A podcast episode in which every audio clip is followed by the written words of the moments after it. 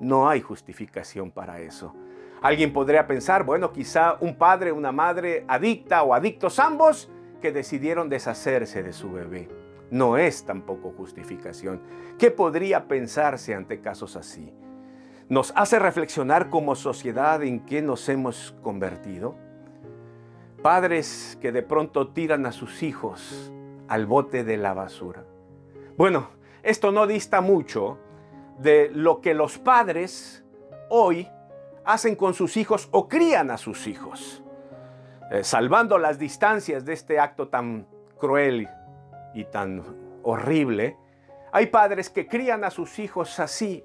Realmente los crían salvajes, viven solos, crecen solos, sin sus padres, sin, tener, sin tenerlos cerca, sin tener eh, su educación, su corrección, su amor, su cariño. Hijos que crecen solos. A estos los he llamado padres avestruz. Y en efecto, como vimos en la nota, la avestruz es un ave impresionante. Es más, es el ave, como decía, el ave más grande del mundo, que no vuela, pero cómo corre, ¿no es cierto? En efecto, el ave, esta ave, sabe correr. Y esas patas tan musculosas y fuertes que tiene la hacen correr hasta 70 kilómetros por hora durante media hora sin parar. Eso me impresionó. ¿A qué viene esto que te estoy diciendo? Continuará. En efecto,